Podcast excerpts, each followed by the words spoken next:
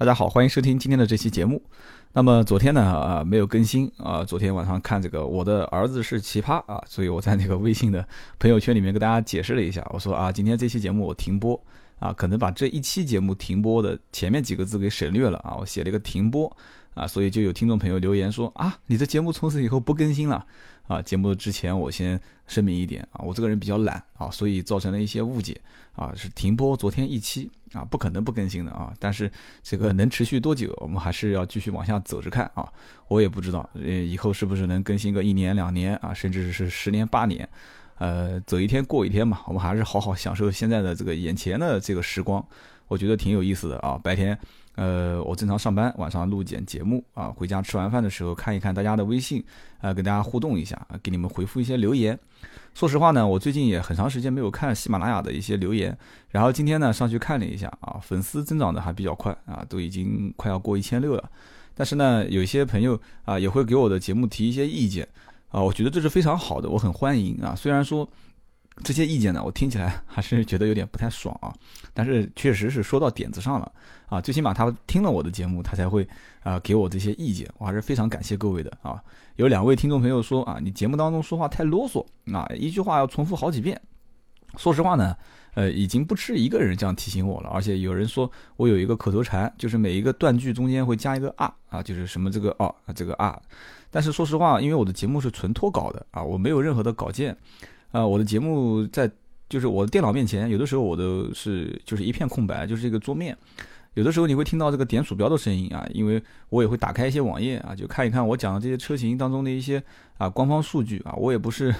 绝绝对性的专家，有的时候也会参考一下看一看。但是呢，因为没有稿件，所以所有的节目当中也没有剪辑啊，是一呃应该叫一遍到底啊，从头录到尾。所以希望大家能理解，当中有一些啊，包括我的啰嗦的地方啊，啊，包括我的一些口头禅。啊，甚至一些方言啊，这个大家 希望能理解啊。节目的质量没有那么高，但是呢，我觉得这也是一个风格啊，因为大家听起来呢也比较，有的人这样说的啊，比较接地气啊，就是我像个朋友跟你聊聊天，对吧？你听听我的意见，觉得合适呢啊，就继续听啊。觉得这个人说的很啰嗦不好啊，那那还有还有很多的这种制作非常精良、非常专业的汽车节目啊，也欢迎去推荐去听一听啊，就是周边的一些非常专业的节目。那么呢，有些朋友就说了，说，呃，你能不能说一些这个日系跟韩系的车辆啊？如果说说日系跟韩系的车辆的话，没有问题啊，我也在研究。其实我个人呢比较喜欢日本车当中的这个本田和马自达这两个品牌啊，个人还是比较喜欢啊。但是呢，我觉得还是比较有代表性的啊，或者说在当年对绝大多数老百姓啊起到了一个这个怎么讲呢？就是日系品牌的一个，呃，像怎么说开山鼻祖啊，或者说是呃老百姓熟知的一些车型。啊，我怎么想我都觉得是有一个车一定要讲啊，就是卡罗拉。我记得当年呢，我刚开始工作的时候啊，我单位的同事啊，就是非常的兴奋啊，在单位里面讲说啊，那个时候还没开始做汽车啊，他就说，哎呀，我马上准备买车了啊，我老婆要要啊已经怀了啊，准备要生小小孩啊，我要买个车啊。其实但虽然说起来买车是为了小孩，但是实际上我们知道他早就想买车了啊，那很多很多年前。然后呢，就说买什么车啊？经过自己对比啊，然后问朋友啊，最后去 4S 店逛啊看啊，啊，终于定下来了，买一辆这个卡罗拉。当时呢，我也是啊，被他拖着去看车。那时候我也不懂啊，我觉得那个时候哇，4S 店好气派啊，又大，那个，因为我们的办公室都很矮嘛，到了 4S 店发现那个顶好高好高啊，这个顶基本上就是。啊，很高很高，然后觉得啊很专业啊，帅哥靓女在里面卖车啊，很气派啊。没想到很多年之后啊，我们也成了这个啊当年的买车的人，变成了卖车的人。所以呢，当时陪他去看那个车啊，当时我是第一个接触啊六档手动变速箱的啊，第一次接触六档手动变速箱的就是卡罗拉的这个啊车型。但是呢，当时给我的印象很深的就是卡罗拉的型号太多，当时型号太多太多。啊，什么手动 GL 啊，什么 GLI、GLXI，然后反正很多，还有什么后面又慢慢出了一些什么限量版啊，什么百年纪念版啊，什么智库版啊，什么什么什么这个版那个版，很多很多。所以呢，当时那个时候我听了这么多型号，我我是记不过来啊，我不知道同事他是记没记过来。反正他当时他要的就是这个六速的手动变速箱，哎。当时这个六速手动变速箱买回来之后呢，啊，我也是刚拿了驾照，啊，也是想体验一下，啊，他也比较豪爽啊，就给我试了一把。当时我是第一次开日本车啊，真的是第一次啊，应该也算是第一次，呃，就是怎么讲呢？就是说啊，前几次摸车那时候绝对是新手啊，那个时候我对车的概念就是啊，这是一款应该是老百姓都是非常能认可的啊，老百在车上经常啊，在路上经常能看到的一辆车。所以呢，我上去之后第一个直观的感觉就是，就是你想这个是我当时是纯小白的这种类型啊。我第一个感觉就是什么呢？就是这个车子起步是非常轻盈的啊，就几乎是没有声音。车子打了火之后也是没有声音，很安静，啊，就是啊细声细语的啊，然后呢啊绵绵软软的这种感觉。然后呢一档起步之后呢，很快那个转速就上来了，然后就提示我要进二档啊。进了二档之后呢，很快三档，三档进了以后呢，很快就四档。所以当时我的概念就是。就是我，我就默认为是所有的车辆是不是换挡，就是应该这么快，因为我当时看转速已经上来了嘛，所以我觉得就应该换挡了，对吧？所以当时呢，我就开了一小段，然后同时给我的另外一个感觉是什么呢？就是刹车很软。刹车很软，但是我记得，因为我是小白，我什么都不懂嘛。那时候刚开始有驾照，又不是做汽车行业，我就说，哎，这个这个卡罗拉的刹车怎么这么软？然后车上当时坐了好几个老爷们儿啊，就说，哎呀，这个日本车嘛，就是这个样子啦，对吧？日本车刹车软是正常的，啊，所以我当时第一印象就是，哦，原来日本车就是这样子的啊，原来日本车就是刹车软啊，原来日本车就是这个转速比较高，然后换挡比较快。啊，实际上错了。你现在我们已经进入到汽车行业了这么多年，最后再反思一下啊，我真的很怀疑啊，常年堵车的这些观众啊，这些车友啊，有没有很有没有遇到过一个就是从来没有挂进过六档的这个客户啊？就是比方说上班就那么十来分钟车程啊，然后一路都堵车啊，总是一档、二档、三档，然后三档降二档又一档，一档起步二档又三档，然后最后四档都没挂到到公司了啊。跑长途的话呢，你说有六档也没太大意义啊。长途上高速之前，一档、二档、三档，然后上了高速，四档、五档、六档，然后就不用挂档了，就一路油门闷到底啊，一直到最后。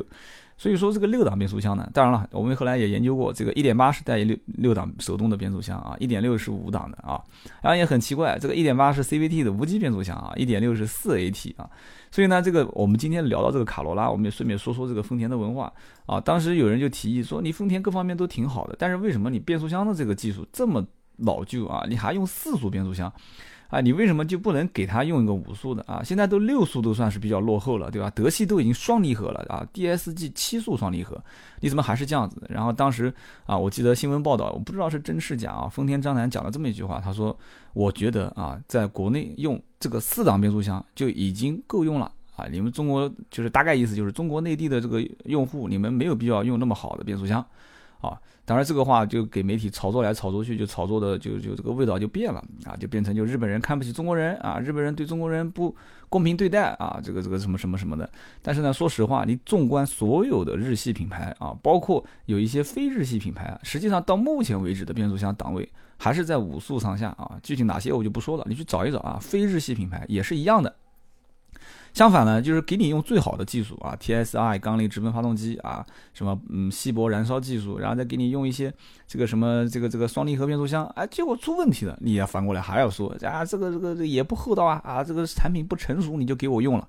所以说怎么讲都有道理啊，但是我说实话，我对这个什么所谓的四速、五速、六速变速箱，我倒不是太反感。我说实话啊，有能力的呢啊，或者说你喜欢体喜欢体验这个啊高技术含量的啊，换挡间隙很短啊啊换挡速度很快的这些车型啊，但是这个有一些也是广告炒作了，什么一点四 T 加双离合变速箱黄金排量，那早年一点六不也说是黄金排量吗？啊，所以说这个东西大家可啊就听听就想就行了啊，也不用多想。所以说这个。有的时候啊，就是一个就是怎么讲，商家的一个理念的宣传，一种营销的造势。具体实不实用，好不好，还是那句话，你自己去体验、去感受一下。你说这个卡罗拉四速变速箱，那我们后来就是进入到二手车行业，也收了不少车，然后我也去试着开了一些卡罗拉，包括 EX 花冠啊，卡罗拉花冠，我没有没有发现说这个四速变速箱啊，给人就是很明显的每一次换挡都会很冲击啊，相反，这个开起来也很舒服啊，对吧？也很顺啊，很流畅嘛，对吧？我记得当时收了一台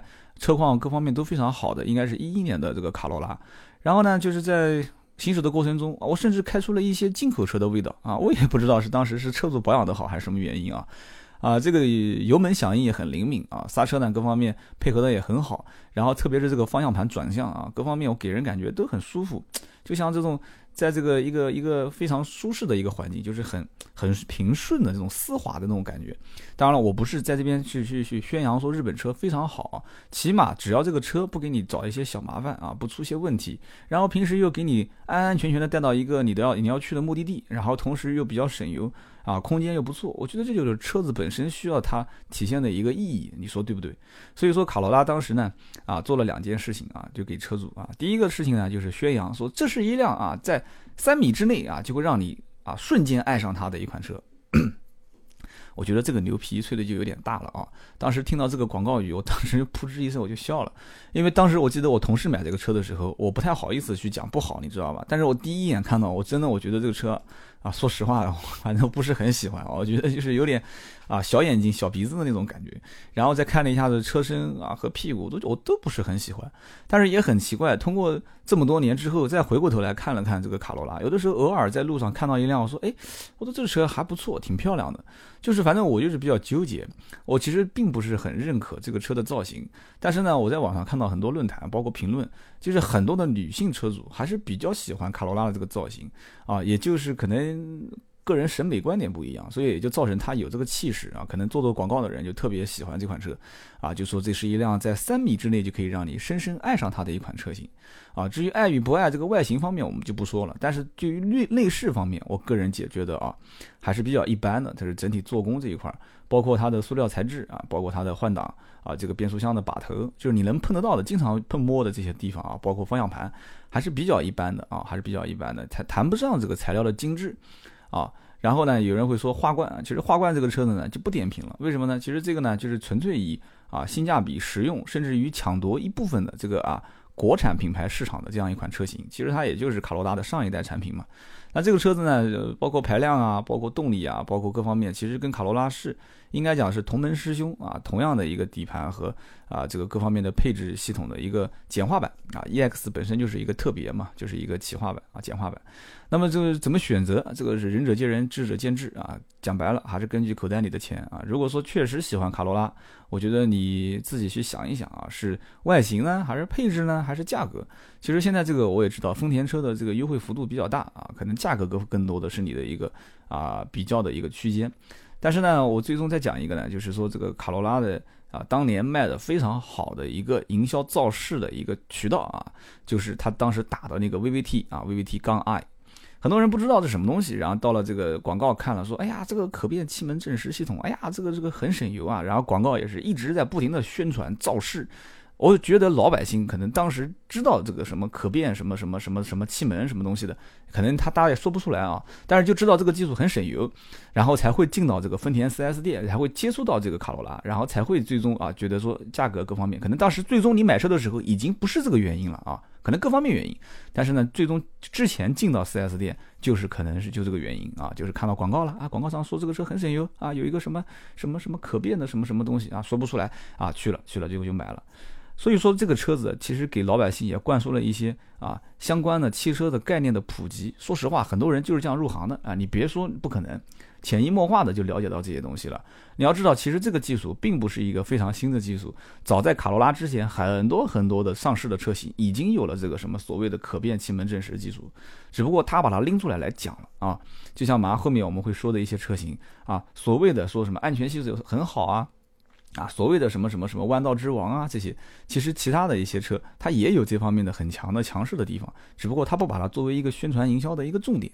啊，所以最后呢，我再讲一讲关于卡罗拉这款车型的啊，就是购买的这个价格区间啊，大家都比较关心。就目前来了解的话，其实卡罗拉这个车子啊，过一万块钱的优惠是比较正常的啊。具体能让一万多、两万多啊，还是怎么样？这个卡罗拉车型让价浮动，就是不是讲幅度啊，是浮动还是比较大的。所以买这款车的时候呢，我个人建议呢，是稍微先选定一款车型啊，同城之间比较一下之后呢，先按兵不动啊，先关注一下它的价格趋势。然后同时呢，可以跟周边的一些包括论坛啊啊，包括这个车友会的朋友都聊一聊。你们当地如果有车友会的话啊，可以去聊一聊。就是对于这款日系的，而且是比较老牌的啊，更新换代过的这些车型，它的价格优惠浮动啊，根据它的产量啊，包括厂家的进货量以及车型的冷门和热门的这个，因为它虽然同是卡罗拉嘛，它肯定有啊非常热门的车型和冷门的车型，都要进行一个了解啊。就是有可能你再缓那么一两个月，可以多优惠个两三千啊，或者是一两千啊。有人说不在乎这点钱啊，你不在乎这点钱，你随时都可以买。但是毕竟还有一些老百姓，他就在乎这点钱，那你就可以先关注关注啊。所以说做个提醒。然后第二一个呢，就是买卡罗拉这个车型呢，尽量不要选这个所谓的什么啊特别版啊啊什么纪念版啊这些，还是买一些正常的啊。如果说呃你觉得低配车型可以接受的话啊，我个人建议还是买一些低配车型，因为这个呢，首先啊。日系品牌的这个配置偏高的话啊，它所增值的这个成本也比较高。然后其次呢，日系品牌在这个二手车置换的过程当中，配置越高，你将来的折旧率越低啊，越高，将来的折旧率越高，就是说越不值钱嘛。所以说低配车型的保值率啊，就是相对来讲高一些啊。同样，有人说这个德系车保值率高，也不是尽然啊。你买一个德系最顶配的车型啊，在你或者和一个这个日系最低配的车型啊，同样开个两三年之后啊，你对比一下它的保值率，还不一定比日系最低配的车型的保值率要高一些。因为你德系车越高配的配置，你付出的成本越高啊，这是同样的道理。所以最后呢，最后呢，我就给大家提一个这个醒。然后今天这个节目呢，之前也没打广告啊，都忘了。啊，欢迎大家还是加我的微信啊，A B C D 的 D 五四五八五九啊，D 五四五八五九。然后这个 QQ 群的号码太长，我记不住，然后我把它放到我的这个节目简介里面，大家感兴趣可以加一下。然后最后最后最后呢，我还是感谢啊所有支持我节目的朋友，然后每一天呢，在这个微信平台上跟我互动的朋友啊，我觉得呢还是提议大家一下啊，这个 QQ 群呢是给大家交流的一个平台，大家在群里面呢畅所欲言啊，随便聊随便侃。然后呢，微信呢是我们两个的一个私密空间啊。你有什么问题呢？啊，你可以跟我节目当中啊，因为我们交流不了嘛，你就在微信里面跟我聊啊。比如说聊聊人生、理想、爱情啊，啊，聊聊汽车啊，聊聊房产啊、投资啊，都可以啊。这个呢，我觉得 不一定就是车啊，但是我想更多的还是聊车啊。而且我发现就是在我的节目当中，这个听众男女比例啊，还是。啊，也可能女同志听的也比较多，但是不愿意加微信啊。男同志真的是非常非常多啊！我的微信平台上已经过差不多四百人了，我今天没仔细看，昨天是三百多，今天又加了大概三十多个好友。呃，如果说这么多的群啊，就是听众朋友。啊，合起来按男女比例来分的话，好像几乎是按照这个九比一的这么一个成分啊，所以可能我这个节目呢，啊讲的更爷们儿一点啊，更受观众的这个老爷们儿的一个欢迎。然后同时呢，汽车可能也是更多的都是男同志的一个啊非常喜爱的一个项目啊，女同志都去听这个八卦了啊，就是什么杜教授啊啊，就是 啊李敏镐啊，这个这些八卦的这个节目。所以今天呢，你看我这一期还是少了一些啊，也希望给我节目提意见的这些朋友，说我啰嗦啊，说我。口头禅多啊啊，有方言啊，这些朋友多多见谅啊，毕竟这是一个私人的啊，一个小小的交流的平台啊，我们不把它说成节目。但是呢，今后还是希望大家多提提意见，我也会尽量去改啊，尽量去改，但是不要失去我这个节目的风格。好的，今天这期节目就到这里，我们下一期接着聊。